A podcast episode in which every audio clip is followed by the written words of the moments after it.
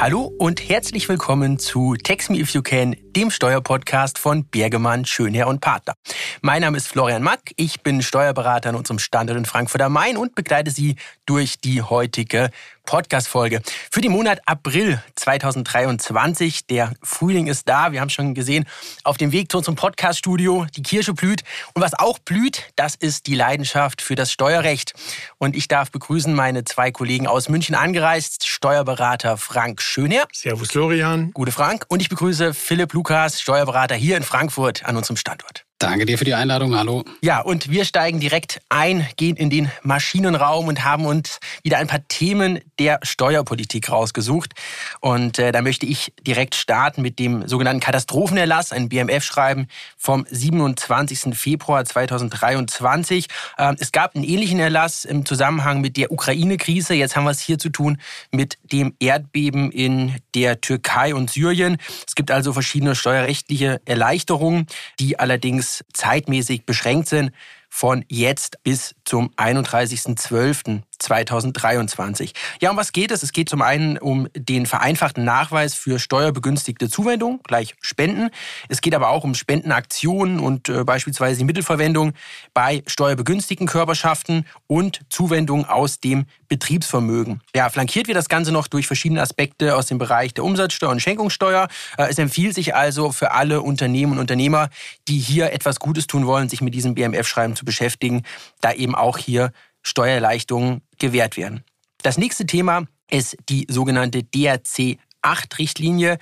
DRC, ja, man kennt DRC 6, das, da ging es um Steuergestaltung. Ähm, jeglichen DRC-Richtlinien der EU zielen darauf ab, eben Steuergestaltung, Steuermissbrauch zu verhindern. Und diese sogenannte DRC 8-Richtlinie geht bis in das Jahr 2028. Inhaltlich geht es dabei insbesondere um die Anbieter von sogenannten Kryptodienstleistungen. Ähm, auf das Thema Krypto, so viel möchte ich an der Stelle schon sagen, gehen wir auch später nochmal äh, detailliert ein. Und es geht um die Meldung von bestimmten Steueridentifikationsnummern ja, erfasst hierbei sind Personen mit einem Finanz- oder Anlagevermögen größer einer Million Euro. Das heißt, ähm, hier wird der Steuerpflichtige dann zunehmend auch gläsern. Und äh, naja, wenn man sich hier eben nicht dran hält, wird das Ganze sanktioniert ähm, bis zu 50.000 Euro. Das soll an der Stelle mal ein kleiner Ausblick ähm, geben, der noch nicht final ist, aber es wird sicherlich so sein, dass mit DRC 8 dann eben die nächste Richtlinie von der EU auf den deutschen Gesetzgeber dann auch Einfluss hat. Ja, und das dritte Thema im Bereich der Steuerpolitik ist ähm, ein Thema, wo wir schon eine Spezialfolge gemacht haben. Es geht um die globale Mindeststeuer. Pillar 2 Säule 2 der OECD ähm, erfasst in Deutschland 600 bis 800 Unternehmen. Es geht um Unternehmen mit einer Umsatzgrenze größer 750 Millionen Euro. Das ist hier der, der äh, Anwendungsbereich. Und da möchten wir ganz kurz mal einsteigen in den Diskussionsentwurf. Äh, Diskussionsentwurf der Regierung. Das ist jetzt kein ähm, ja, klassischer Gesetzesentwurf, sondern es werden jetzt Verbände und auch ja, das, der Berufsstand der Steuerberater ähm, mit eingeschlossen und sollen hier eben Stellungnahmen abgeben, inwieweit denn noch Änderungs- oder Anpassungsbedarf bei diesem Richtlinienumsetzungsgesetz, ja, es geht äh, also thematisch ja um diese Mindeststeuer, ähm, der Gesetzgeber definiert es als Mindeststeuergesetz. Wir haben 242 Seiten. Das Ganze ist 89 Paragraphen stark und umfasst verschiedene Teile. Es geht um die Steuerpflicht, den Umfang, die Berechnungsgrundlage und das Besteuerungsverfahren und auch Vereinfachung will der Gesetzgeber hier dann ermöglichen. Also es lohnt sich durchaus in diesen Diskussionsentwurf, der auch begleitet wird von einer ausgiebigen Gesetzesbegründung, einzusteigen.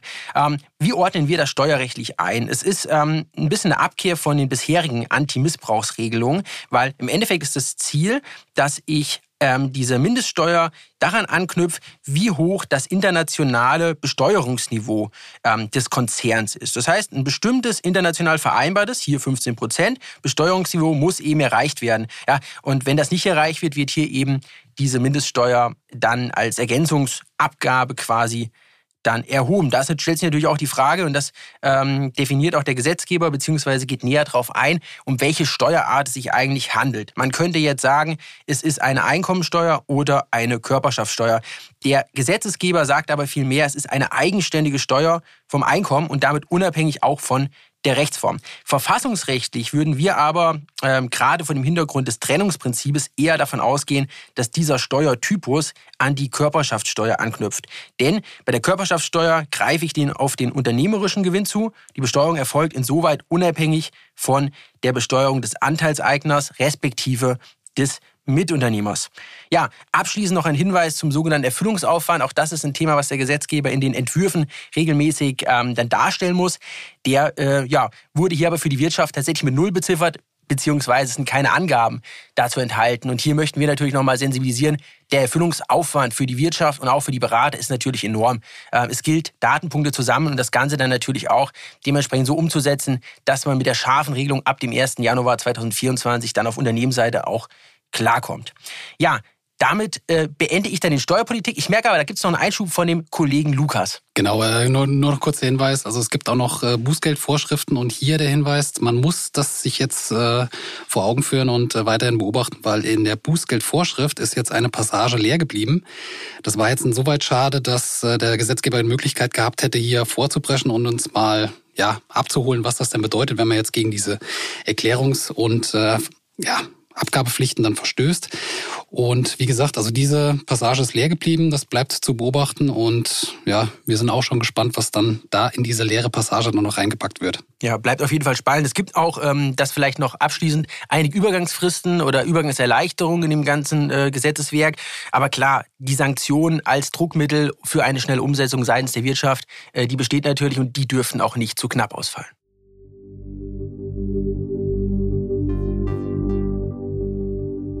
So, weiter geht's. Äh, Florian hat es eben gerade schon angesprochen. Es gab einen Gesetzesentwurf oder eine Richtlinie auf EU-Ebene bezüglich DRC 8. Das betrifft die Plattformbetreiber, die insbesondere Kryptodienstleistungen anbieten. Und hier gab es noch ein spannendes BFH-Urteil, was wir Ihnen natürlich nicht äh, vorenthalten wollen. Hier ging es um die Entscheidung, ob denn Kryptowährungen, beispielsweise Bitcoin, Ethereum und Monero, denn Wirtschaftsgüter im Sinne des 23 EStG sind. Und da durfte sich der BFH mit beschäftigen. Es gab einen Kläger, der hat äh, Kryptowährungen erworben, getauscht und vereinzelt dann auch wieder veräußert und insgesamt einen Gewinn von 3,4 Millionen Euro erzielt.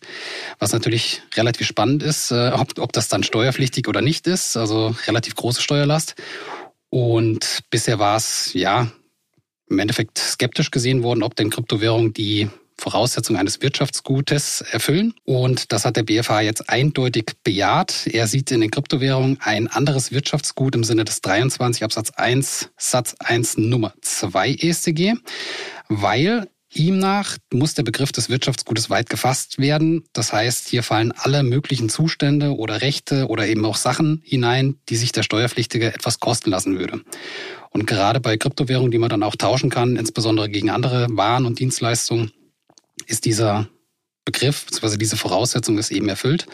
Und ja, das Ergebnis war dann eben, ähm, dass wir am 23 ESCG gelandet sind, dass diese 3,4 Millionen Euro der Steuerpflicht unterliegen. Man kann daraus jetzt natürlich auch die Gestaltung ziehen, dass man nicht unbedingt innerhalb eines Jahres veräußert, solange man nicht äh, vermietet oder die in irgendeiner Weise anders zur Einkünfteerzielung benutzt. Dann äh, ist man eben in dieser Steuerfreiheit des 23 EStG und kann das genießen. Und genau hier noch der Hinweis zu dem DRC6, was der Florian eben schon angesprochen hat. Die Plattformbetreiber werden dazu angewiesen. Das heißt, die Steuerpflichtigen werden immer gläserner.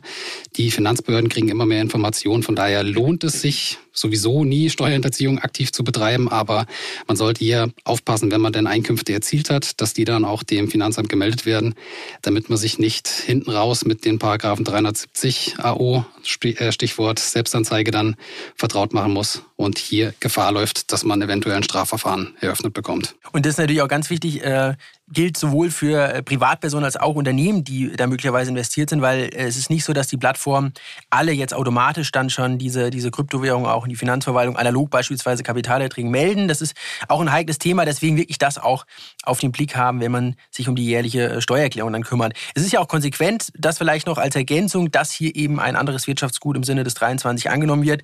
Ähm, es gibt ja ein BFH-Urteil aus März 2020, da ging es um das Thema Wärmeenergie als Wirtschaftsgut, wo eben dieser ja, tatsächliche Zustand, konkrete Möglichkeiten und Vorteile, ähm, ja, die kann man natürlich jetzt auch, das Urteil kann man hier auch anwenden und die Kryptowährung dort runter subsumieren. Also ein folgerichtiges Urteil mit großer Praxiswirkung. Wir kommen zum nächsten Thema, ein BFH-Urteil aus dem Dezember des letzten Jahres.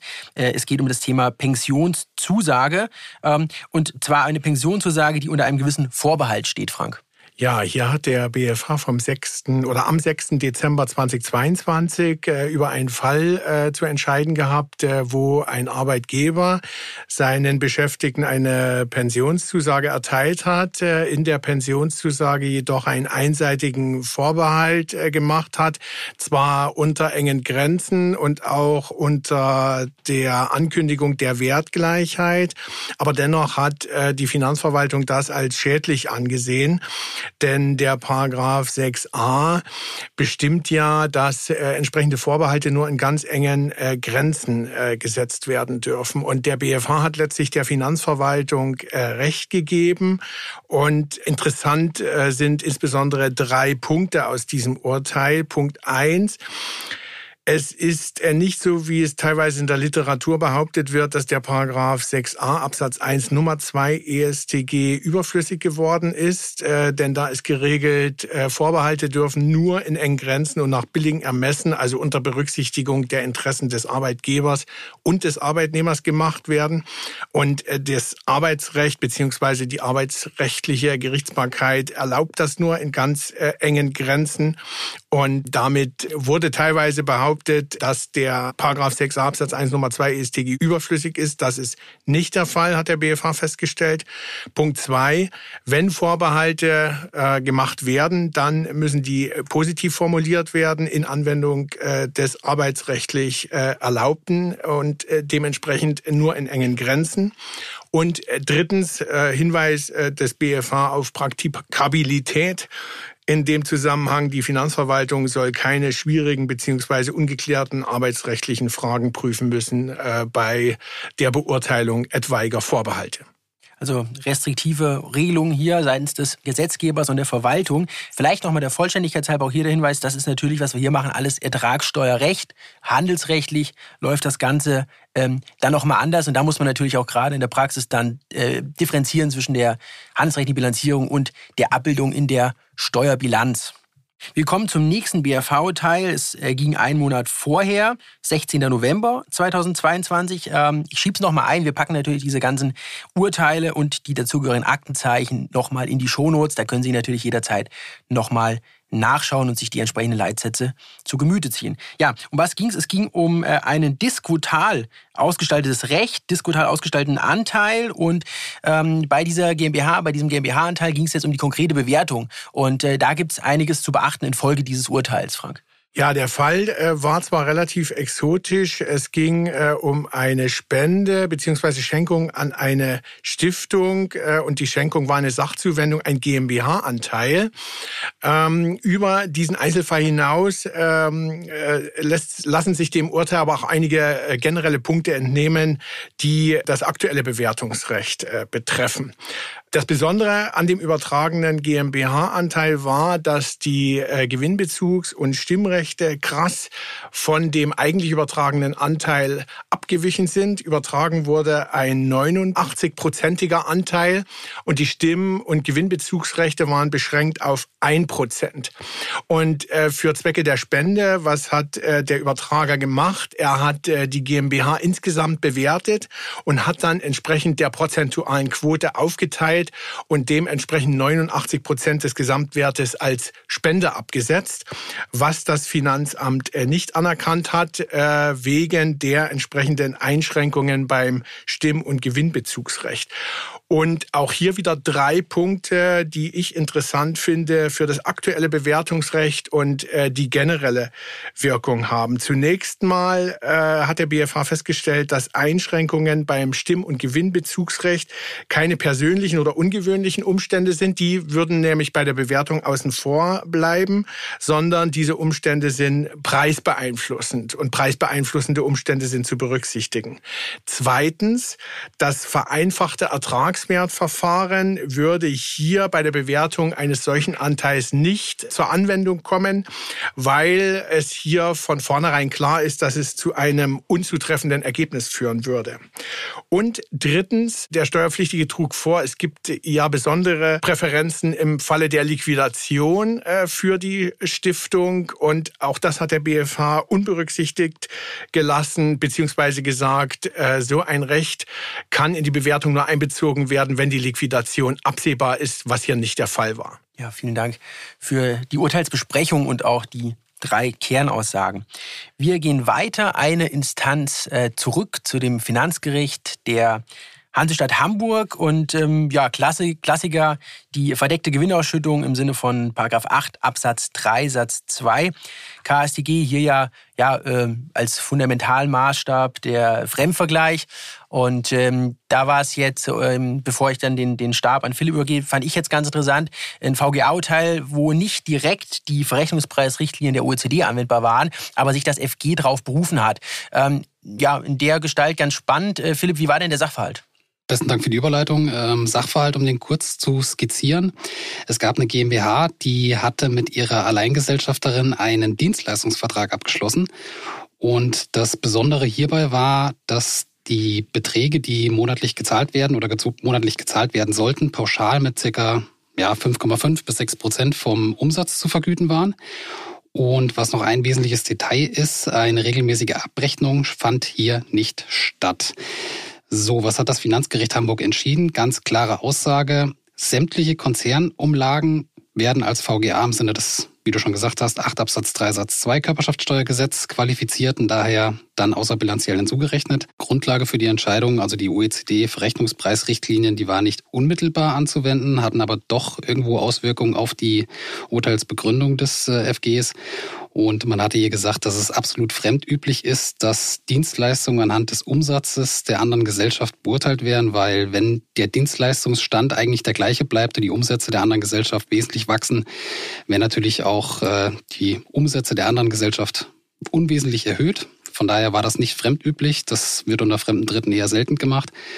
Und die weitere Begründung war noch, dass die Kosten tatsächlich nicht umgelegt wurden und auch eine Überprüfung nicht stattgefunden hat, ob das denn angemessen war. Und da lassen sich jetzt drei Kernpunkte aus diesem Urteil rausziehen. Der erste ist, wenn Sie so Verträge vereinbaren, immer darauf achten, dass es fremdübliche Konditionen sind, weil das ist ganz wichtig. Ansonsten läuft man eben in die Gefahr, dass es eine verdeckte Gewinnausschüttung werden könnte.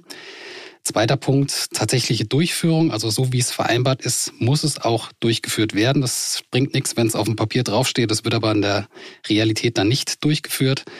Und der dritte Tipp wäre dann noch eine regelmäßige Überprüfung der Angemessenheit, dass man bei Sachverhaltsänderungen nicht in die Gefahr reinläuft, dass dann eine Fremdunüblichkeit reininterpretiert werden kann.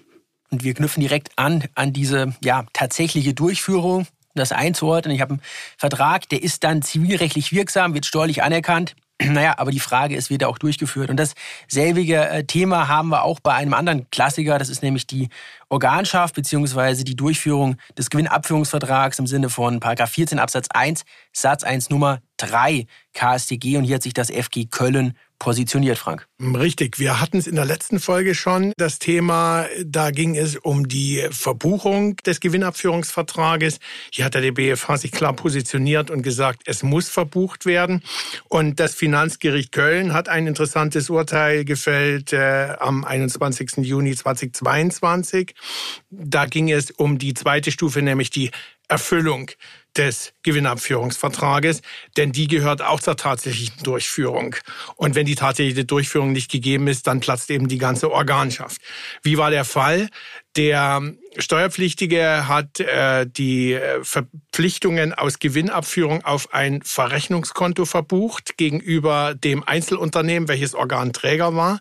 Und auf dieses Verrechnungskonto wurden aber ausschließlich die Ergebnisse aus dem Ergebnisabführungsvertrag verbucht, plus die Zinsen darauf. Ausgeglichen wurde dieses Konto nie. Und die Betriebsprüfung hat sich dann später auf den Standpunkt gestellt, dass der Ergebnisabführungsvertrag nicht durchgeführt worden ist, weil die Gewinne nie tatsächlich abgeführt worden sind. Und äh, die Praxis sagt, äh, dass es dafür drei Möglichkeiten gibt, nämlich zum einen die Nutzung eines Verrechnungskontos, also grundsätzlich ist das erlaubt, dass ein Verrechnungskonto benutzt wird. Allerdings äh, geht man davon aus, äh, dass es dann ein Verrechnungskonto im Sinne von Paragraph 355 HGB sein muss. Das heißt, hier werden gegenseitige Ansprüche verbucht und es wird mindestens einmal im Jahr verrechnet. Das war eben hier nicht der Fall. Hier ist ausschließlich der Gewinnabführungsvertrag verbucht worden. Die zweite Möglichkeit wäre die Zahlung und die dritte Möglichkeit wäre die Innovation, sprich die Umwandlung des Verrechnungsbetrages in ein Darlehen. Und das Spannende hieran wird nun sein, wie der BFH äh, hierüber entscheiden wird. Die Revision ist nämlich eingelegt und äh, man wird sich hier wohl weniger Erkenntnisse erhoffen, inwieweit das Verrechnungskonto jetzt genutzt oder zeitnah ausgeglichen werden darf, als vielmehr, wie ist denn der Ergebnisabführungsvertrag zeitnah zu erfüllen. Es gibt nämlich hier Meinungen in der Literatur, die sagen, es reicht, äh, wenn das nach Beendigung der Organschaft einmal komplett erfüllt wird. Und äh, es gibt viele Meinungen in der Literatur und äh, so sieht es wohl auch die Finanzverwaltung, die das während der Organschaft verlangt und äh, ziemlich zeitnah nach Ende des Wirtschaftsjahres beziehungsweise nach Aufstellung der Bilanz. Vielen Dank für die Ausführungen dazu. Und dann haben wir den äh, Block des Ertragssteuerrechts für die heutige Podcast-Folge abgeschlossen und sind dann gleich wieder da mit einem Steuermix, Bewertungsrecht, Verfahrensrecht, Umsatzsteuer und natürlich die Statistik des Monats.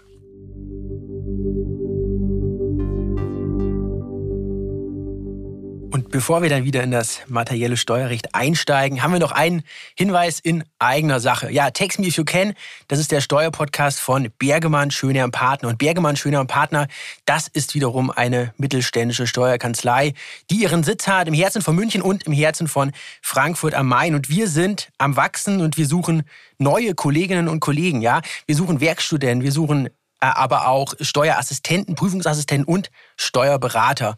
Ja, die Frage ist natürlich, ähm, wenn ich mir einen Arbeitgeber aussuche oder überlege, zu einem neuen Arbeitgeber zu wechseln, was, was treibt mich eigentlich an? Und mich persönlich sind zum einen die Mandanten und äh, da würde ich doch einfach mal an Frank abgeben, was ist denn so das, das Mandantenportfolio, mit welchen Aufgaben darf man sich denn hier als Mitarbeiter bei Bergemann Schöner Partner beschäftigen? Ja, ich denke, wir haben da ein sehr schönes Spektrum äh, zu bieten. Das beginnt äh, bei dem äh, großen Mittelständler mit der dahinterstehenden Familie und äh, den ganzen Beratungsschwerpunkten, die dort liegen. Und das Portfolio runden schließlich deutsche Ableger von Multinationals ab. Und schließlich nicht zu vergessen äh, Spezialthemen, insbesondere in der Beratung zum Beispiel der öffentlichen Hand oder großer Sportorganisationen und deren Protagonisten.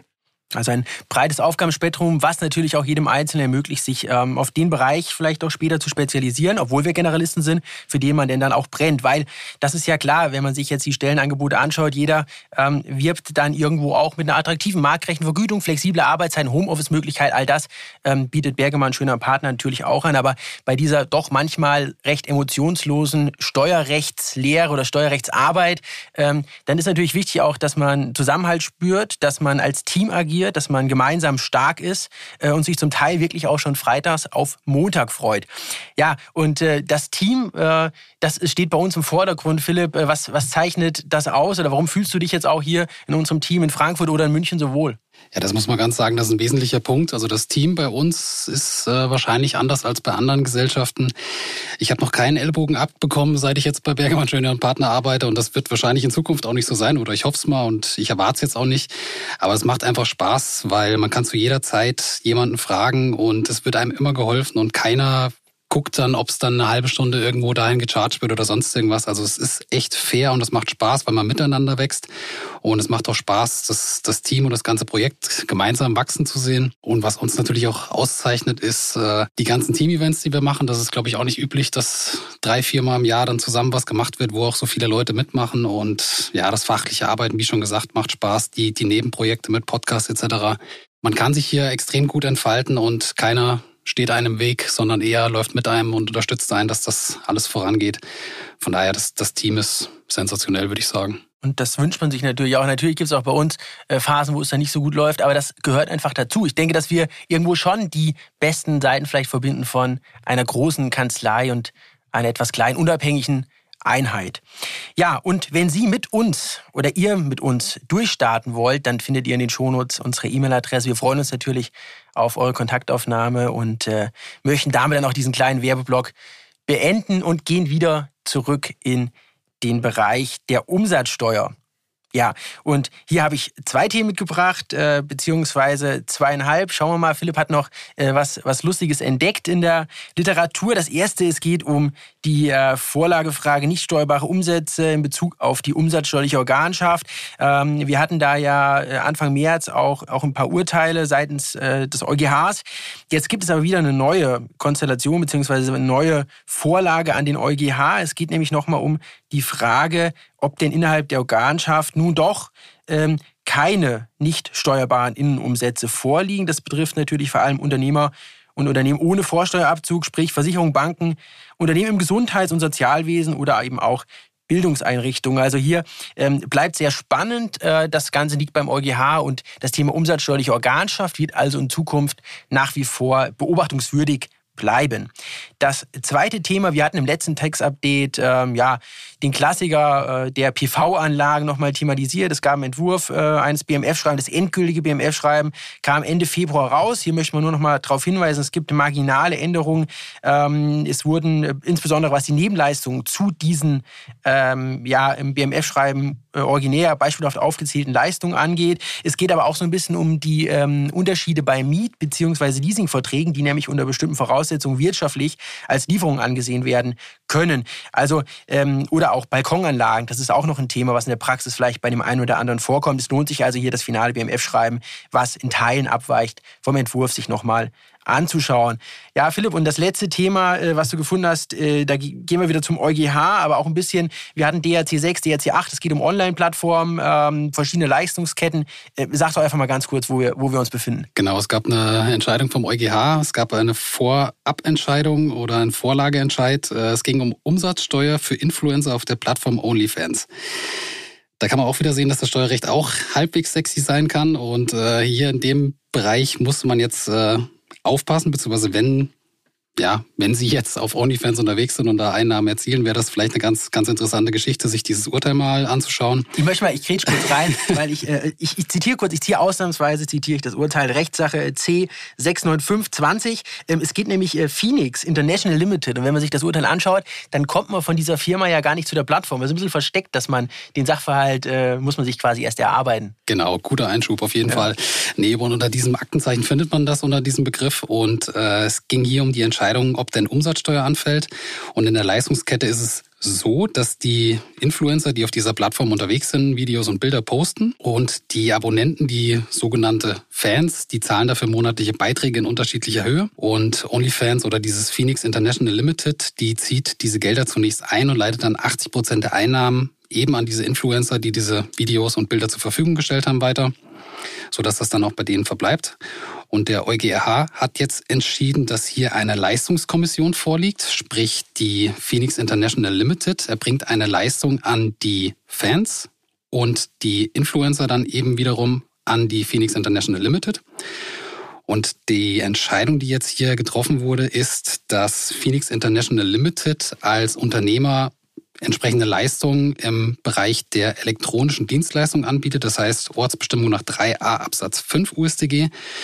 Das bedeutet für die Plattformbetreiber natürlich erhebliche Erklärungspflichten und Aufzeichnungspflichten dann auch im Ausland, je nachdem, wo der Kunde dann auch sitzt, denn danach bestimmt sich dann der Ort der sonstigen Leistung. Und die gute Nachricht hier für die Influencer ist, dass die sonstige Leistung an Phoenix International eben als 13b-Umsatz nach 3 Absatz 2 USDG besteuert wird. Das bedeutet, solange der Plattformbetreiber im Ausland sitzt, gibt es in Deutschland keine Umsatzsteuer. Und hier der Tipp, der Praxistipp, wenn jetzt in der Vergangenheit Umsatzsteuer ausgewiesen wurde in Rechnung an diese Phoenix International Limited oder an anderen Plattformbetreiber, so denn er denn im Ausland sitzt, dann kann man sich diese Umsatzsteuer unter Umständen zurückholen. Anders gesagt, beziehungsweise der Praxistipp in die andere Richtung wäre, wenn jetzt in den letzten Jahren keine Umsatzsteuer abgeführt wurde und die Plattform befindet sich in Deutschland, dann sollte man sich die Rechnung genau angucken, weil dann würde es dazu führen, dass Umsatzsteuer auszuweisen ist und gegebenenfalls nachzuerklären ist. Ja, wir haben das jetzt mit einem gewissen Schmunzel dann, dann dargelegt, aber es betrifft natürlich sämtliche Online-Plattformen. Dann eben nochmal differenzieren, wie der Kollege gesagt hat, Inland, Ausland. Gegebenenfalls ist äh, Kleinunternehmerregelung einschlägen, muss man nochmal sich genau anschauen, diese Leistungsbeziehungen in diesem Dreieck. Ja, dann gehen wir zum Verfahrensrecht. Ich merke, wir haben heute sehr viele Klassiker dabei. Die Dreitagesfiktion, Paragraph 122 Absatz 2 Nummer 1 AO. Ähm, bei mir ist es so privat, das muss ich zugeben, die Post kommt teilweise nur noch ein oder zweimal in der Woche. Äh, und das ist wohl auch so bei einigen Steuerpflichtigen. Sprich, wir haben eine unregelmäßige Postzustellung. Und hier hat jetzt das FG Berlin-Brandenburg ähm, reagiert und dazu ein Urteil gesprochen, Frank. Ja, das ist letztendlich auch der Grund, warum wir das hier äh, in die Sendung mit reinnehmen. Denn Postzustellungen werden aufgrund verschiedener Umstände, Personalmangel, Streiks etc. nicht mehr so zuverlässig äh, und an jedem Tag durchgeführt wie früher. Und äh, das äh, gibt zunehmend Probleme bei der Anwendung der Dreitagesfiktion. Und das FG Berlin-Brandenburg hatte hier aber folgenden Fall zu entscheiden. Das Finanzamt hat an einem Freitag, dem 15. Juni, einen äh, Steuerbescheid, einen Einkommensteuerbescheid zur Post gegeben. Und ähm, die Steuerpflichtige war aber aus beruflichen Gründen bis Dienstag, den 19. Juni, nicht in ihrer Wohnung, hat aber gleichzeitig dafür gesorgt, dass Bekannte und Freunde ähm, den, den Postkasten leeren.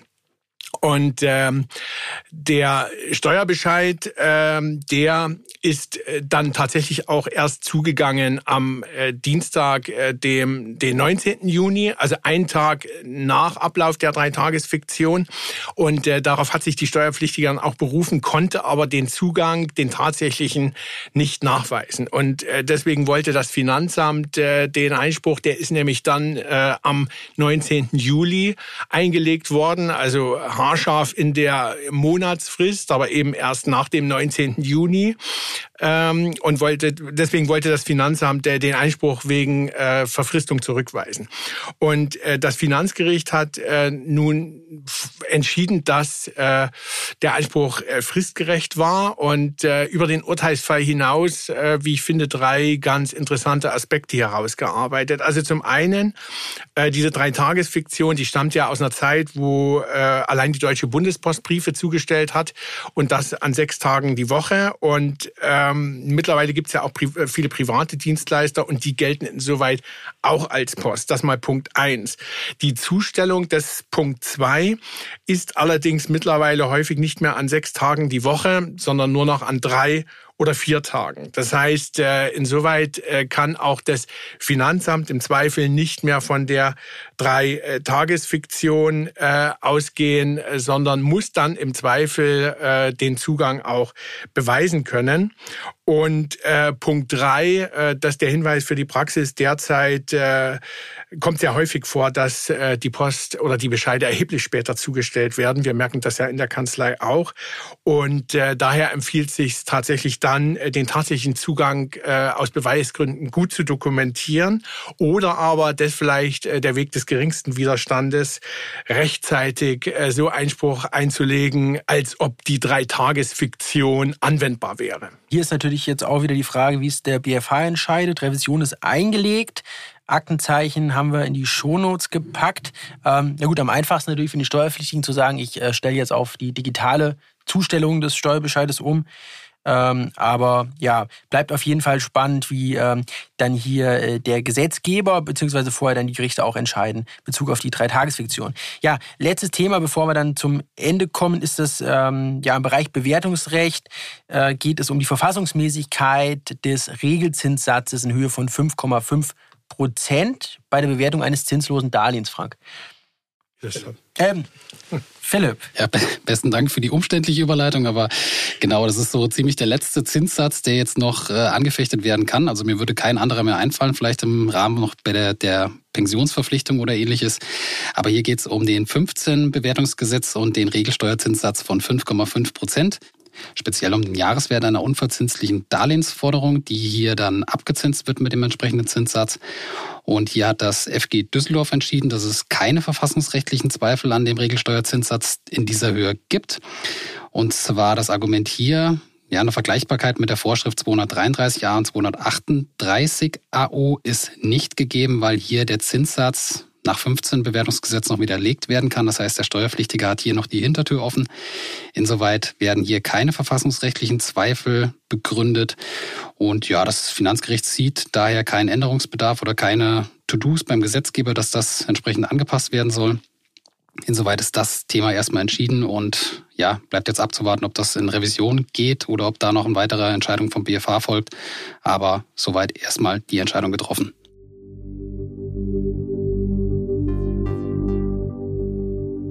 Und wir kommen zum Abschluss der heutigen Folge zu der Statistik des Monats. Es geht um die Hebesätze deutscher Städte und Gemeinden im Jahr 2022 in Bezug auf die Gewerbesteuer. Die Gewerbesteuer als eines der ja, wichtigsten Einnahmequellen für die Kommunen, für die Städte.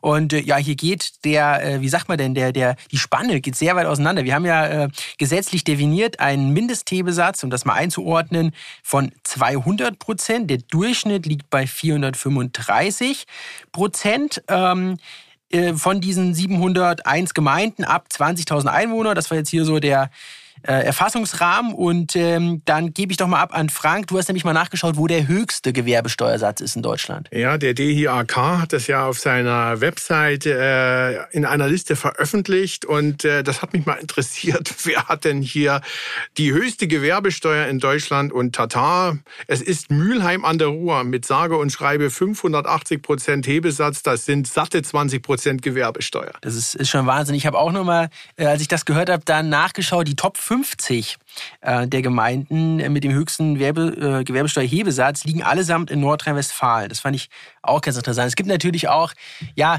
genau das Gegenteil. Äh, wer, in, wer in München ist oder auch in Frankfurt, der kennt so äh, kleinere kleinere Städte, Kommunen in der Nähe äh, der Ballungszentren oder noch im Ballungszentrum. Und äh, in äh, Brandenburg, Berlin-Brandenburg, da stellt sich die Frage, wie viele Briefkästen kann man überhaupt übereinander stapeln, Philipp? Das ist ganz witzig, weil ich hatte noch einen Handelsblattartikel gefunden, da ging es um die Gemeinde Zossen, sagt einem wahrscheinlich jetzt nichts. Aber wenn man sich mal anschaut, was da an vier Häusern los ist, da hängen teilweise Namenslisten an den Briefkästen. Da sind in vier Häusern in der Bayreuther Straße 175 Firmen angesiedelt. Also das ist schon Sport sportlich für eine etwas kleinere Gemeinde. Ja. Ob die da alle ihre tatsächliche Geschäftsleitung haben? Ja, ich glaube, so viel Platz ist in den Häusern an sich nicht. Aber das bleibt natürlich spannend zu beobachten, was da in Zukunft passiert, weil Hessen hat ja zum Beispiel schon die bayerischen Gemeinden oder das Bayerische Finanzamt angeschrieben, dass da mal geschaut werden soll, ob da überhaupt jemand sitzt an diesen Adressen. Von daher, das wird ein Thema, was uns noch verfolgen wird. Also es gibt auch äh, Steueroasen im Inland. Vielleicht sollte man dann die Gemeinden auf diese schwarze Liste der EU draufpacken. Ja, vielleicht wäre das, eine wär das eine Maßnahme. Aber das stimmt in der Tat. Wir haben ja auch ein paar Kollegen, äh, die ja ehemals Finanzbeamte sind. Man fährt dann ja teilweise wirklich draußen rum, bevor man dann irgendwie tätig wird äh, und schaut, äh, wer denn da sitzt oder ob da jemand sitzt. Also ganz, ganz spannend. Deshalb ähm, an Sie auch, liebe Zuhörerinnen und Zuhörer, machen Sie den Firmenstandort nicht nur vom Gewerbesteuersatz ab. Ähm, Näheres gerne dann noch, äh, ja, wenn Sie da Beratungsbedarf haben. Ja, und damit möchte ich dann die Runde auch schließen. Ich bedanke mich bei Ihnen, liebe Zuhörerinnen und Zuhörer, und ich bedanke mich auch bei meinen Studiogästen Philipp Lukas. Wie immer gerne, danke dir. Und Frank Schönherr. Danke fürs Hiersein, Florian. Ich wünsche allen ein paar schöne Osterfeiertage. Genießen Sie die Zeit und hoffentlich wird das Wetter gut und wir hören uns dann wieder gemeinsam zum nächsten Text-Update dann für den Monat Mai 2023. Bis dahin alles Gute und das war Text Me If You Can, der Steuerpodcast von Bergemann, Schönier und Partner.